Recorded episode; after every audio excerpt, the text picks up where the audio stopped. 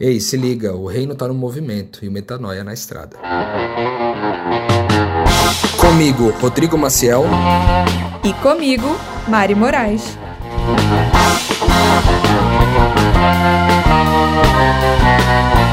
E na estrada de hoje você vai ouvir. Então, por isso, o trabalho não é sobre pregar sobre como que as pessoas vão acessar uma nova denominação, ou como que elas vão se encontrar num determinado grupo, ou como que elas vão fazer para congregar numa nova congregação, mas sim as mesas, né? É sempre em função de reconciliação e não em função de uma jornada proselitista. Eu gosto muito de lembrar daquela música dos Arrais, né? O que Cristo oferece, ele é. Então eu não tô indo lá oferecer um serviço, eu tô indo lá oferecer eu, Mariana, Cristo Mariana, e entregar quem eu sou.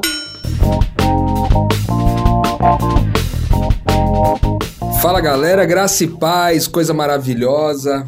Mais um dia aqui nessa cidade, Vila Velha, é, amparado por esse ar-condicionado que nos permite gravar mais um programa, mais um episódio na estrada para você. E hoje não é diferente, eu quero lembrar você que basicamente você, se você não entrou no grupo do Telegram, no canal do Telegram, significa que você ainda não sabe tudo sobre a gente. Então quero te lembrar de você entrar lá no Instagram do podcast Metanoia. Você vai ter o um link da bio, você clica nesse link, na página principal ali, na entrada da, da, da home do, do Instagram do podcast Metanoia, e você vai encontrar vários links ali. Um deles está escrito na estrada. Você clica lá, acessa o Telegram e clique em entrar. Não esquece de clicar em entrar, beleza? É muito importante para que você esteja na nossa comunidade ali virtual, é, onde Mariana e eu postamos quase todos os dias postamos alguma coisa a respeito do que estamos vivendo por aqui e eu não posso também deixar de lembrar você de mandar um e-mail para podcastmetanoia.gmail.com com suas perguntas, com suas dúvidas, afinal é você que participa e compõe esse programa também, com, com certeza. Um, Quero lembrar vocês também que na terça-feira nós temos o programa do Metanoia que vai ao ar com Gabriel Zambianco e Lucas Wilches. Se você não ouve na terça-feira, eu quero pedir para você voltar lá também. Tem outras perguntas que a gente responde por, por lá, reflexões, coisas legais que a gente conversa por ali também. E isso acontece todas as terças-feiras. Hoje é sexta-feira, mais uma sexta-feira que a gente vem conversar com você aqui. E a pergunta que a gente vai responder hoje é uma pergunta que foi enviada é, por e-mail para nós e essa pergunta diz: como são as viagens missionárias? Como são as viagens missionárias? Como que é isso? Como que acontece essas viagens missionárias e como que elas se desenvolvem ao longo do ano com vocês? Mariana, Mariana, viagem missionária, Mariana. Você é mais empolgado do que eu naquela entrada lá com hora, hora, hora. Eu vou ter que me apropriar do seu hora, hora, hora, senão não vai dar certo. O que, que você acha, Mariana? Ai, ai. Muito bom, muito obrigada pelo elogio à minha empolgação. É uma virtude que eu estou trabalhando, não é um tom natural assim, mas assim até aqui nos ajudou o Senhor para que eu transmitisse, né, o pouco que eu tenho, o pouco de empolgação que eu guardo, eu, eu deixo para vocês aqui na sexta-feira. É, mas indo à sua pergunta, Rô, eu acredito que viagem missionária, para falar nisso, para falar bem do nosso jeito de enxergar a viagem missionária, é bom a gente já dizer que, digamos que ela é menos. Hum, menos glamurosa. Glamurosa não é uma boa palavra. Menos solene, talvez. Eu não sei bem explicar, mas definitivamente ela é diferente do que se concebe naturalmente como uma viagem missionária, que você já imagina aquela pessoa que abdicou, que vai para um país é estranho, com uma língua diferente, vai levar uma vida muito sofrida, talvez ser preso, com a possibilidade de nunca mais voltar, porque vai para um lugar onde ela, a igreja é perseguida, e tem uma série de questões lá de padrões culturais diferentes, que é aquela pessoa que domina outros idiomas, tem capacidade de se adaptar a qualquer lugar, e todo aquele perfil que normalmente uma igreja envia, né? Um missionário para sofrer pelo evangelho. E não que a gente não sofra, né? Mas a gente acabou criando um estilo, eu poderia dizer, de fazer viagens missionárias que não é muito comum. Eu, pelo menos, nunca tive notícia é, de outro grupo que faz missão ou encara a missão do jeito que a gente vê. Eu não tô aqui falando sem lugar de fala algum, porque não participo, né, muito do meio evangélico. Então, ah, mas eu não tenho muito como explicar, mas eu diria que eu vejo que tem esses dois padrões de missão. Tem o missionário transcultural, né, que vai para fora, e tem o missionário que pode até estar tá aqui fazendo missão urbana, mas normalmente a missão urbana dentro do Brasil é, tem um pouco a ver com intervenções em lugares públicos, tem, é, tem um pouco a ver com essa movimentação de trazer dinâmicas diferentes de pregação do evangelho para as igrejas, tipo iniciativas é, diferentes, né? De intervenção no, nos ambientes para atrair pessoas para Jesus. Então a gente tem uma pegada diferente, que é entrar na intimidade das pessoas, né? Em ter interesse em focar na mesa, no processo missionário. A gente já falou sobre isso no episódio, que eu não lembro qual é o número, mas a gente falou sobre como é o nosso trabalho e a gente explicou que a mesa é nosso grande objetivo, tanto de, tanto de forma de evangelizar quanto de manter. É, enfim, a fé uns dos outros. A mesa segue sendo a nossa principal ferramenta até hoje para manter a nossa própria fé. Então, eu diria que as nossas viagens missionárias, elas dizem respeito a mesas que se fazem tão importantes ou tão urgentes, porque alguém às vezes está numa situação de crise, de reconciliação, seja com Deus, com ela mesma, com alguém da família, que a gente intencionalmente promove essa mesa muitas vezes. Às vezes, e, enfim, eu acho que a gente vai contar como, é, como são os pormenores, né, de como isso acontece, mas basicamente a gente vai com a intenção de viver a mesa com a pessoa, várias mesas. Seja na casa dela, passar um tempo com ela, ou com várias pessoas de uma mesma cidade, porque Deus mandou. Então, são viagens promotoras de mesa, eu diria assim, com foco na mesa. Muito legal isso que você falou, Mari. Acho que até deu uma, uma direção aqui para a resposta, para as respostas que a gente vai dar para sub-perguntas que a gente vai fazer em relação a esse assunto, porque na prática é o seguinte: hoje nós estamos instalados aqui em Vila Velha, mas nem sempre foi assim, né? Nós estamos aqui há quatro meses, um pouquinho mais de quatro meses, é, e antes disso a gente ficava muito mais nômade do que estamos agora, né? Muito mais rodando assim em vários estados diferentes do Brasil e às vezes até fora do Brasil, a gente se direcionava a esses lugares para encontrar e, e, enfim, fortalecer esses ambientes de mesa onde a gente é, se. Porque isso é, foi muito forte isso que você falou, porque em geral, quando a gente fazia missões, né, antes, né, é, no processo mais institucional, quando a gente ia fazer as missões, era sempre para uma, uma visão mais proselitista, no sentido de fazer convencer as pessoas a fazer parte de uma fé e fazer parte não somente dessa fé, mas também de uma religião que fosse de acordo com essa fé. Então era sempre defendendo, carregando a bandeira de uma igreja. A gente já falou aqui sobre a nossa religião e sobre o fato de a gente não carregar nenhuma bandeira de uma instituição mas carregar a bandeira de Cristo, a bandeira do amor e tal. Então isso não tem uma instituição específica por trás, né? Então por isso o trabalho não é sobre pregar sobre como que as pessoas vão acessar uma nova denominação, ou como que elas vão se encontrar num determinado grupo, ou como que elas vão fazer para congregar numa nova congregação, mas sim as mesas, né? É sempre em função de reconciliação e não em função de uma jornada proselitista, uma jornada que tem a intenção de é, catequizar. Você usou uma palavra no episódio passado, Mariana, que é essa colonização, né? Nós não trabalhamos essa lógica, então é, talvez dentro dessa pergunta existam várias outras. Eu entendo que é, uma delas está sobre as pessoas. Como é que, como é que vocês chegam nessas pessoas? Tipo, tá bom, você vai fazer uma viagem missionária de Vila Velha para São Paulo, mas quem são as pessoas em São Paulo que vão receber vocês? É, onde são essas mesas, né?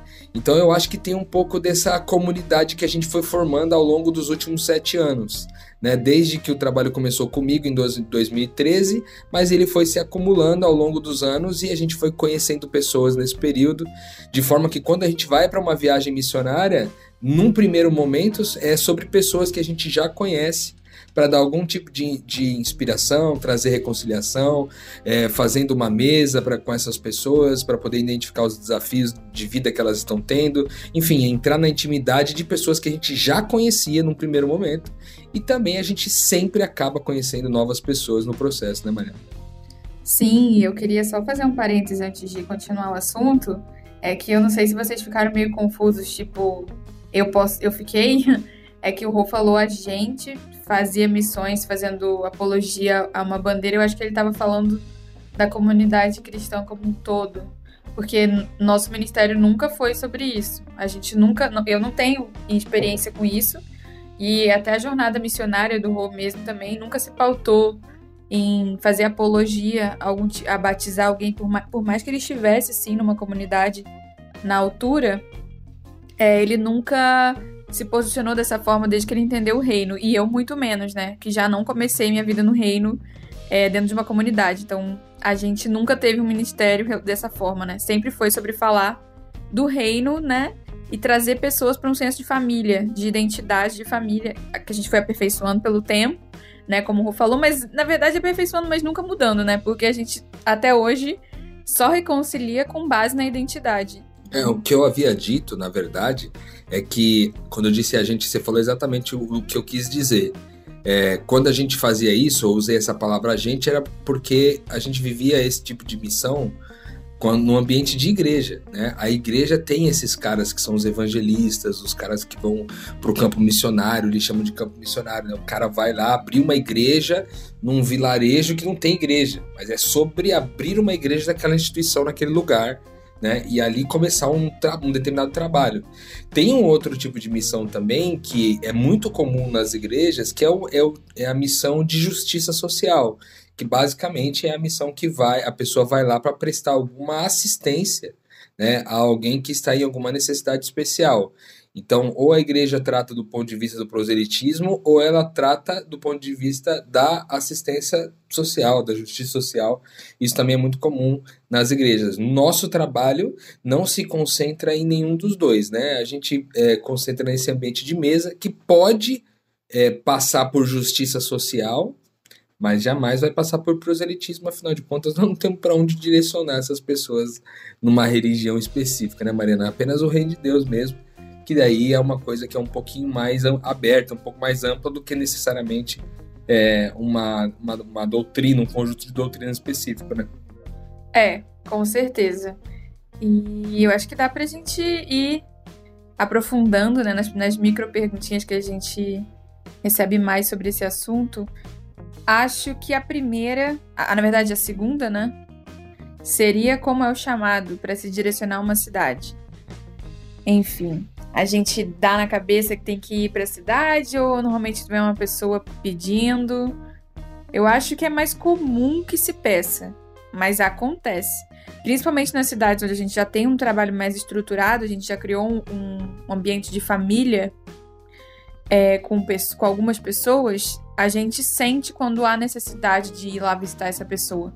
Mas normalmente depois que ela já chamou e já convidou e já criou um vínculo com a gente. Mas é mais comum que se chame.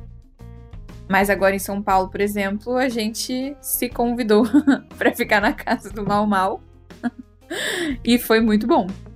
Não só na casa do Mal Mal, né? Mas a gente também passou é, pela casa da Zoca, né? Que nos recebeu por dois dias. É, enfim, nesse caso foi do, duas pessoas. Às vezes pode ser mais pessoas, né? Eu acho que uma subpergunta da subpergunta que está nesse contexto de como que é, é, o chamado também é como que a gente escolhe quem vai. Como é, como, gente, já que somos em vários missionários aqui, vários é muito exagerado também, né? Nós somos em cinco missionários, quatro de tempo integral, vamos dizer assim. Dos quatro, como que a gente escolhe quem vai e quem não vai, Mariana? Olha, é bem menos metódico do que parece.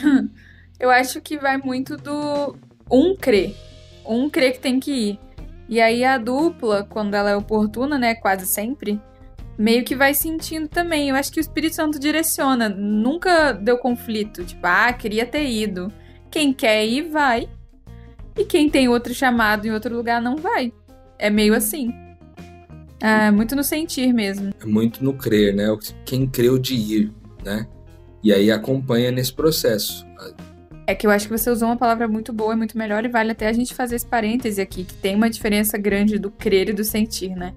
O sentir nem sempre ele é coerente com aquilo que você crê. Muitas vezes você crê de fazer alguma coisa que você sente o contrário. É, às vezes você crê de ir numa viagem que você sente que vai ser ruim. e aí você não quer ir, mas você creu de ir.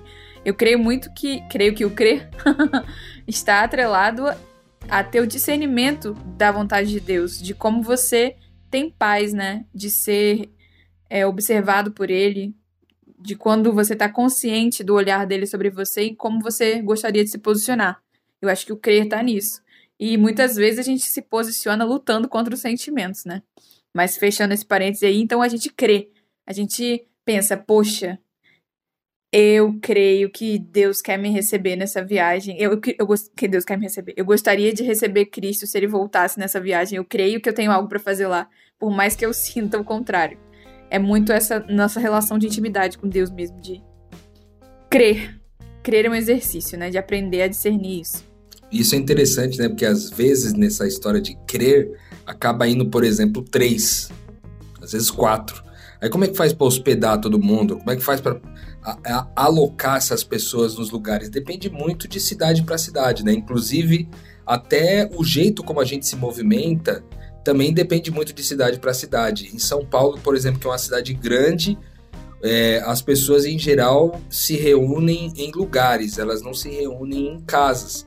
Então a gente acaba encontrando as pessoas em restaurantes, encontrando as pessoas em cafeterias, encontrando as pessoas em parques, mas a gente acaba sempre também se hospedando num lugar, né, de alguém que faz parte dessa família, que de alguma forma já está conectado com a gente. Acontece de você se instalar num lugar que você não conhece ninguém, também acontece. Então, eu acho que não existe, como você falou no começo, não tem um método, né? Acaba sendo muito pelo, pelo fluxo das coisas mesmo. Às vezes, calha da gente cair num lugar que é muito familiar, às vezes não. E o trabalho pode ser feito ou no ambiente interno de casa ou no ambiente externo, dependendo da cidade que a gente está, da cultura do lugar onde a gente está, né? Por exemplo, São Paulo é desse jeito, mas lá em Novo Hamburgo, por exemplo, que é um lugar que a gente costuma ir também, é uma coisa mais caseira. A gente normalmente fica na casa das pessoas, não tanto em lugares externos, né? Depende muito de cidade para cidade, assim, o, como a gente se movimenta. E as despesas, né? Como é que ficam as questões de despesa? Porque a gente falou de hospedagem e agora as despesas. Tipo, como é que se faz para comer? come com as pessoas, a gente vai comer fora, é, essa porque tem uma despesa envolvida aí, né, Mariana? Como é que funciona isso aí? Cara, eu poderia dizer que quando a pessoa convida, normalmente ela tá se programando minimamente para dar o básico, né? Repartir o que ela tem. Se ela é uma pessoa simples, a gente vai comer com ela comida simples. É, eu, e o Rô ensina muito isso, né? De que o básico de um cristão, quando recebe alguém na casa dele, é oferecer cama, comida e banho, né? Como o Rô fala. Então. Cama, mesa e banho. então, isso é uma coisa cristã, né? Não é nenhuma coisa do nosso ministério, que infelizmente se perdeu a tradição. Mas é um mandamento de Jesus, né? A gente ser hospitaleiro. E ser hospitaleiro não é você fazer frufru pra, enfim, tentar mostrar uma vida que você não tem. Isso acontece muito, isso é muito triste. Queria até dizer isso aqui, porque quantas pessoas elas deixam de receber pessoas em casa porque elas acham que ser um bom anfitrião é dar um padrão de recepção. É você conseguir oferecer um blanquê de peru junto com uma mussarela, que se você não consegue entregar, enfim, um colchão de qualidade, uma mussarela e, enfim, um chuveiro quente, você não pode receber ninguém. É bem engraçado, né? Porque você falou mussarela, né, Mariana? Realmente, ultimamente, mussarela tá tão caro que é difícil as pessoas oferecerem, né? Coisa fina, coisa fina. Mas eu acho que a gente precisa parar com isso. A gente precisa é, parar com essa soberba mesmo. Porque se Deus é, colocou você numa condição e você tem certeza e você tem paz né, dessa condição que foi Deus que te colocou, porque ali você é relevante no seu trabalho, na sua, na sua vizinhança você pode repartir sem dó, porque o simples comunica muita coisa, né? A gente é muito bem recebido. Às vezes uma pessoa, ela é simples, ela entrega um calor tão grande. Às vezes você tá numa casa rica, ninguém dá bola. né, pra, pra mensagem. Então, é, para um cristão é meio básico receber bem as pessoas em casa com o que ele tem. Então, isso não é um tabu. Mas a gente vive de doações, né? De doações para o ministério, né? O ministério é, ele é de alguma maneira financiado, né, por outras pessoas. Então, tem todo um outro. Tem, tem os gastos com passagem, tem os gastos com transporte dentro da cidade, tem os gastos com uh, cafeteria, que às vezes você vai com alguém, o estacionamento. É, e a gente, às vezes, até contribui também com, com a comida na casa das pessoas, porque a gente gosta. Eu, por exemplo, gosto de cozinhar. E às vezes eu quero cozinhar uma coisa muito específica. É um prazer para mim ir ao mercado e oferecer toda essa experiência que é parte também da reconciliação, porque muitas vezes quando eu encontro, eu entro numa casa que as pessoas não cozinham, eu fico um pouco assustada. Eu fico preocupada com a dinâmica emocional das pessoas e física também. Então eu acho que parte do meu trabalho é entregar isso. Então, é, tem tem financiamento do mundo inteiro nessa viagem de alguma maneira misturado, né? Porque o nosso dinheiro que a gente leva são outras pessoas, né? E eu queria só dizer também, só conectando até um pouquinho com a pergunta anterior é, que a gente estava falando, que a gente tem uma característica de entregar não tarefas. A gente não vai para uma missão fazer uma tarefa, a gente vai entregar quem nós somos. Quando eu vou, eu tô em viagem missionária, eu não pressuponho, exemplo, ah, tem uma tarefa X para fazer, tem que erguer um muro. Quem vai lá erguer um muro para alguém? Quem vai lá fazer uma compra para uma viúva? Não são muito assim nossas viagens, tipo operacionais, tipo as outras viagens missionárias. O que significa que o trabalho ele é muito pessoal. Eu gosto muito de lembrar daquela música dos Arrais, né? O que Cristo oferece, ele é. Então eu não tô indo lá oferecer um serviço, eu tô indo lá oferecer eu, Mariana, Cristo Mariana, e entregar quem eu sou. Por isso que fica muito no, no âmbito do crer quem vai, porque não é algo que pode ir qualquer um. É quem Deus quer que vá. Porque pode ser que eu vou para uma para uma casa muito conservadora. Vocês já me conhecem, sabem que eu não sou uma pessoa conservadora. Mas aquela pessoa precisa ser equilibrada com coisas que eu tenho para entregar da minha bagagem que o Rodrigo não tem e vice-versa. Então a gente tem um jeito muito pessoal de fazer a missão, nosso trabalho missionário né? Que não é um trabalho substituível, é o trabalho de entregar a pessoa, entregar a minha verdade é, espiritual enquanto ser humano mesmo, enquanto Cristo. Então, eu acho que eu queria só dizer dessa característica do nosso trabalho. Momento Pix.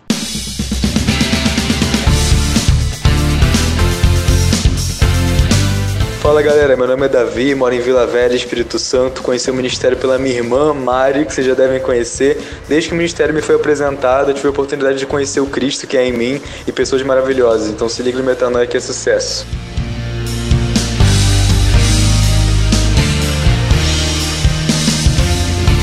Para fazer um Pix, é só entrar no site do seu banco ou no aplicativo e lá na opção de pagamento Pix fazer a transferência através do nosso e-mail pixnaestrada@gmail.com.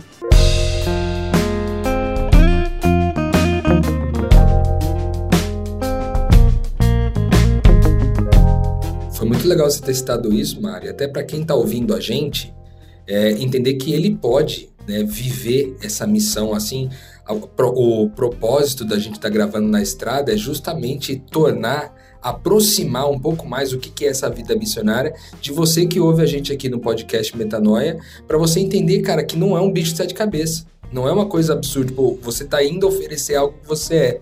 E o que você é pode ser único, né? Pode ser único. Isso é, é um diferencial.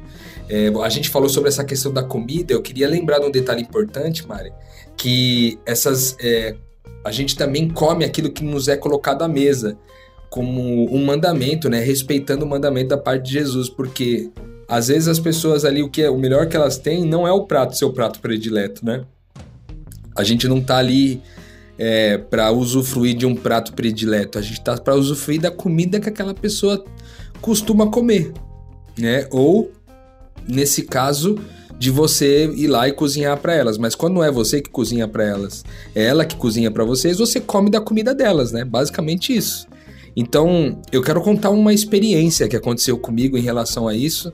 Uma vez eu tive é, numa, num assentamento é, em Minas Gerais E era um assentamento que tinha acabado de, de ser iniciado, assim. E eu fui visitando de casa em casa, fui passando na casa das pessoas para conhecê-las, entender um pouquinho quem elas eram, as dificuldades, orar por elas e tal. E aí chegou a hora do almoço e eu, eu parei literalmente numa casa onde é, a mulher é, ia começar a preparar o almoço. E ela preparou, ela estava preparando um peixe, é, um peixe no molho. E essa é uma comida que eu particularmente não, não gosto. É uma comida que eu não tenho. Que se eu pudesse escolher, eu não escolheria essa comida para comer. E aí eu me lembro que, enquanto ela ia cozinhando, eu ia pensando, rapaz, essa mulher vai preparar esse negócio, como é que eu vou comer? Eu tenho dificuldade de comer peixe no molho. E aí a gente ia conversando e entrando na intimidade um do outro, conhecendo um pouquinho mais da história de cada um.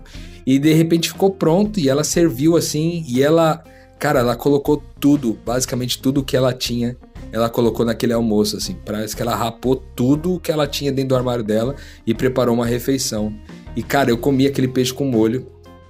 E, por incrível que pareça, tava muito saboroso. E eu não costumo comer, mas estava saboroso e eu comi. E me vi é, seguindo né, a orientação de Jesus de comer o que foi colocado à mesa, mas também sendo abençoado, inclusive pelo sabor. Às vezes, é, o sabor é ruim mesmo, né? Estando ali, você não gosta de uma determinada coisa. Eu, por exemplo, tenho uma questão com sopa, e às vezes, de repente, o que a pessoa vai oferecer é uma sopa para você. E, cara, tu vai na fé e come, porque você entendeu que o que Deus preparou é aquilo ali através daquela casa, daquela família. Então, é muito importante lembrar que não é sobre preferências, mas é, aquilo que você come tem a ver com é, a, essa experiência de missão também, né? Faz parte da experiência missionária você comer aquilo que você não escolheu comer, porque isso vem da mão de outra pessoa e isso vai fazer com que de alguma forma você conheça a intimidade da outra pessoa um pouquinho mais profundamente. Muito bem respondida essa questão em relação à alimentação, perfeitamente. Eu acho que dá pra gente falar de um outro ponto bem cotidiano, bem simples, mas que é uma dúvida que realmente as pessoas pensam. É, com quais são os meios de transporte que a gente usa porque, principalmente as pessoas é, simples no Brasil, né, as pessoas mais pobres, é, elas glamorizam né, a viagem. Não é, um, é um privilégio para muita gente. Sendo que não é tão caro quanto parece é, viajar, principalmente nesse, nesse contexto nos últimos anos de inclusão e tal. É, a gente viaja muito com. Viajava muito com avião. Por exemplo, nossa passagem de volta de São Paulo para Vila Velha na última vez foi 90 reais cada uma. É, é muito barato. E tem aplicativos que a gente tem usado, tipo Buzzer, B-U-S-E-R, que é um aplicativo para viagem de ônibus. E ele tem preços assim, às vezes metade do preço que é praticado numa rodoviária. Então, para viagens assim transestaduais, a gente usa muito Buzzer e avião.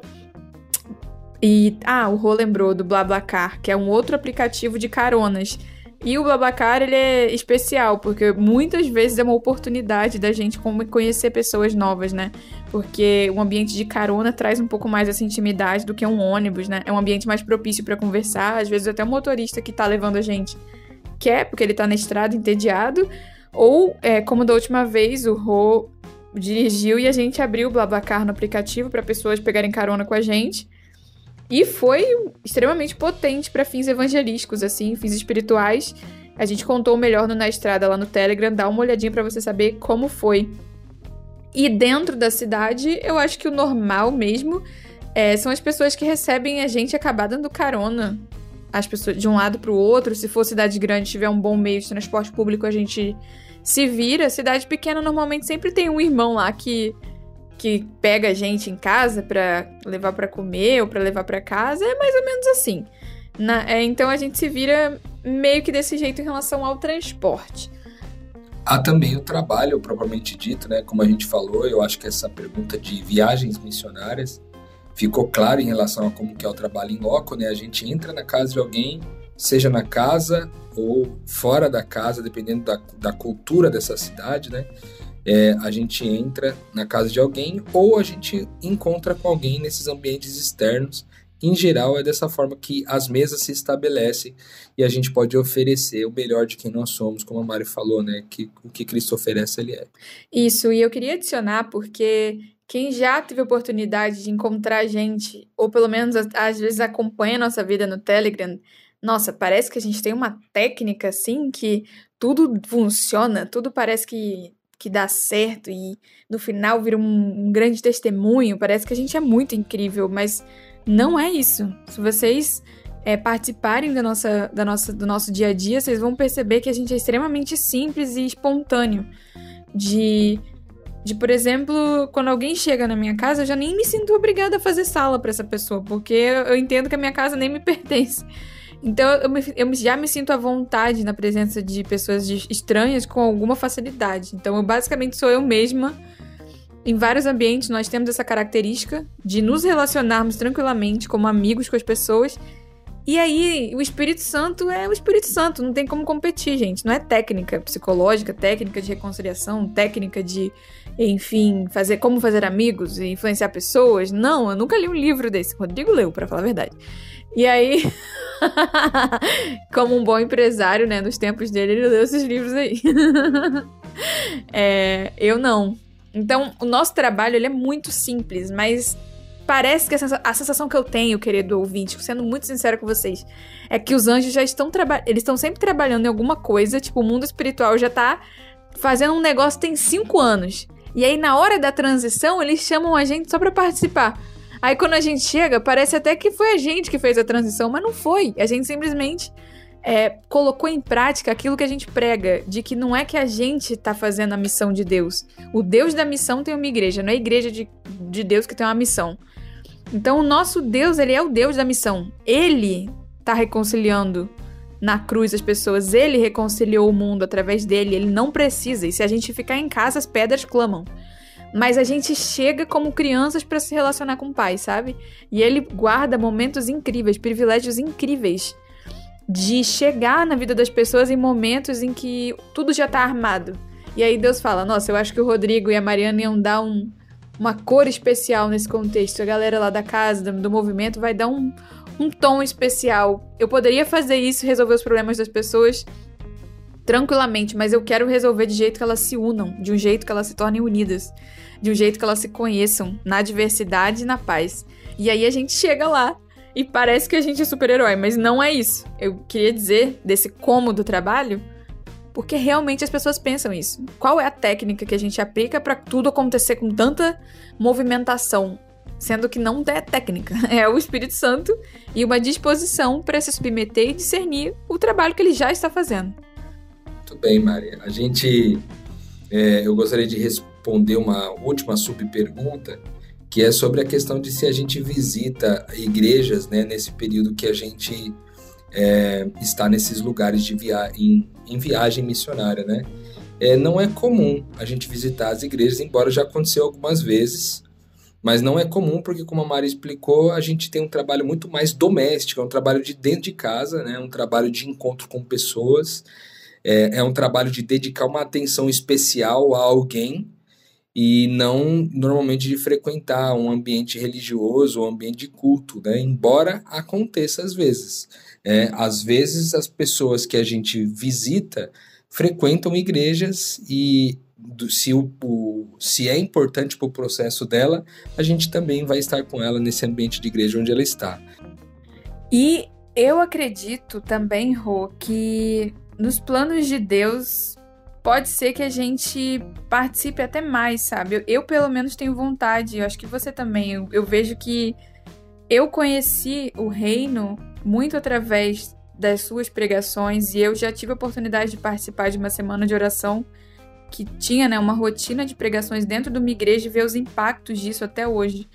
Então, eu acredito que faz muito sentido em algum momento esse trabalho se comunicar melhor. Tô aqui abrindo meu coração que até então a gente tem feito um trabalho paralelo que às vezes se conecta, né? E, e, é, e é sempre bom quando se conecta, ou quase sempre. É, pelo menos até na, na, nossa experiência aqui no Espírito Santo, por exemplo, a gente está nesse momento participando de um processo de treinamento com uma igreja super séria, super centrada em Jesus, numa, numa comunidade, né, que se entende parte da igreja de Cristo, que entendeu isso, que você como igreja, como instituição pode escolher ou não ser coerente com a igreja de Cristo e não que você possa abrir uma igreja separada da outra, né?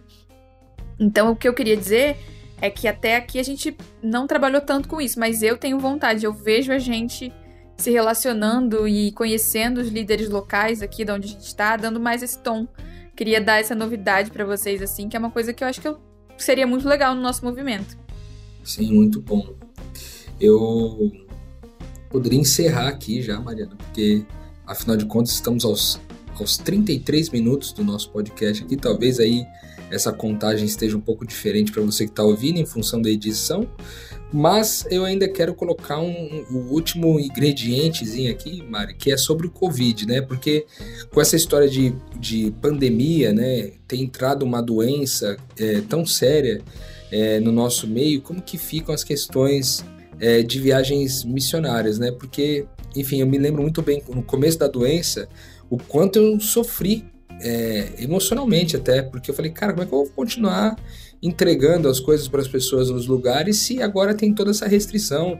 Em algum momento teve dificuldade até de se movimentar de ônibus, outros momentos também tinha a questão das pessoas receberem a gente, sabendo que a gente esteve em um outro lugar, podendo trazer o vírus de lá para cá ou daqui para lá. Então, é, durante um tempo a gente ficou travado com isso, né, Mari? A gente não conseguiu viajar, ficou em casa também. É, alguns de nós pegamos o vírus, eu peguei o vírus logo no começo. E depois isso me deu um pouquinho mais de paz de transitar. Mas é uma questão difícil, né, Mari? Porque, enfim, o trabalho. É, a gente entendeu que o trabalho precisava continuar, entendeu da parte de Deus que o trabalho precisava continuar, é, in, mesmo enquanto o Covid estava já instalado aí, né? Como que é isso, Mariana, para você, essa questão de ir aí? Você tem o Covid rolando por aí, como é que você sai de casa?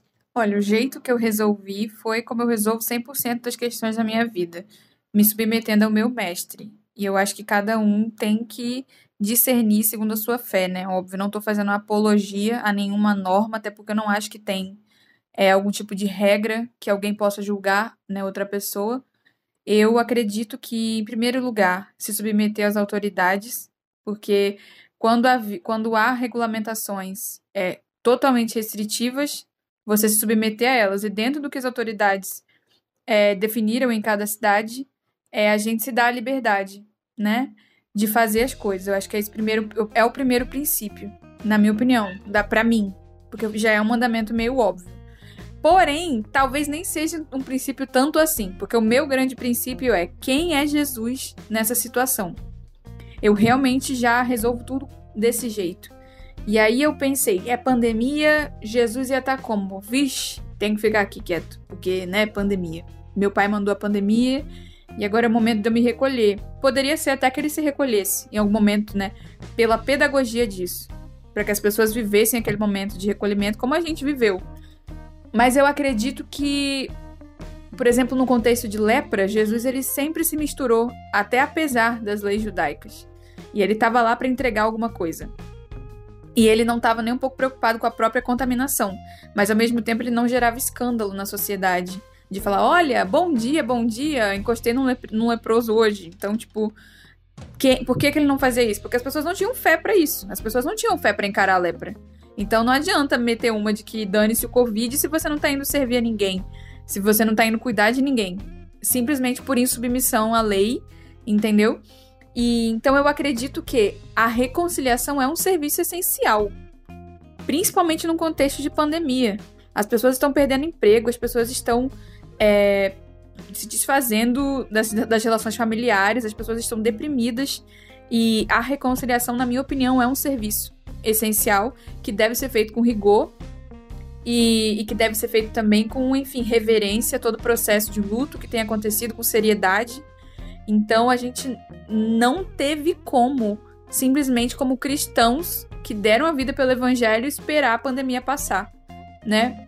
E mesmo que isso fosse contra a lógica de muitas pessoas que a gente ama, e isso para mim foi particularmente difícil, porque as pessoas não compartilham né, da nossa fé, e para, por exemplo, uma pessoa ateia que enfim, é uma, é uma defensora da, da do rigor para combate à pandemia, com toda razão, né? Com toda razão e coerência no seu campo de pensamento. Uma pessoa ateia que acha que para resolver a pandemia a gente precisa de regras e não da ação de Deus, essa pessoa vai ver a gente como uns loucos e, e negacionistas, né?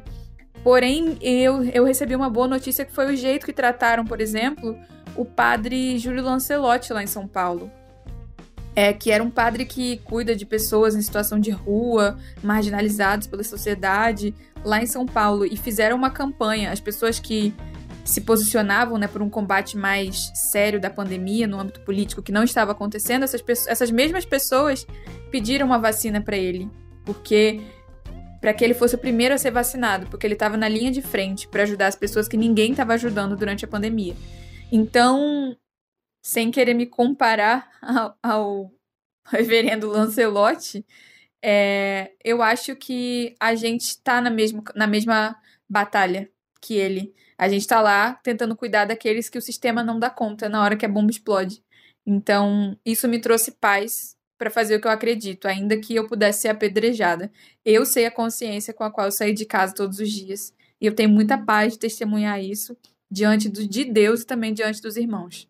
É, esse finalzinho aqui foi meio polêmico, né? Eu sei que talvez você que esteja ouvindo a gente aí tenha uma ideia um pouco diferente do que a Mariana falou. Eu concordo com Mariana em gênero, número e grau, mas é isso, é a, de acordo com a medida de fé de cada um, né? Então eu acho que é, a gente não está aqui para ditar certo e errado nesse sentido, mas é o que é a nossa vida e esse é, programa é para a gente falar sobre como é a nossa vida missionária e é desse jeito que a gente vai permanecer se comunicando com você, com sinceridade, com verdade, né, com vontade, com beleza, com bondade, enfim, com tudo aquilo que compreende a glória de Deus. Hoje nós respondemos a pergunta é que como é essa questão de viagens missionárias para vocês. Eu espero que isso tenha agregado na tua caminhada e você não pode deixar é, de seguir a gente aqui, afinal de contas, se o reino de Deus está no movimento, é lógico, metanoia está na estrada. Música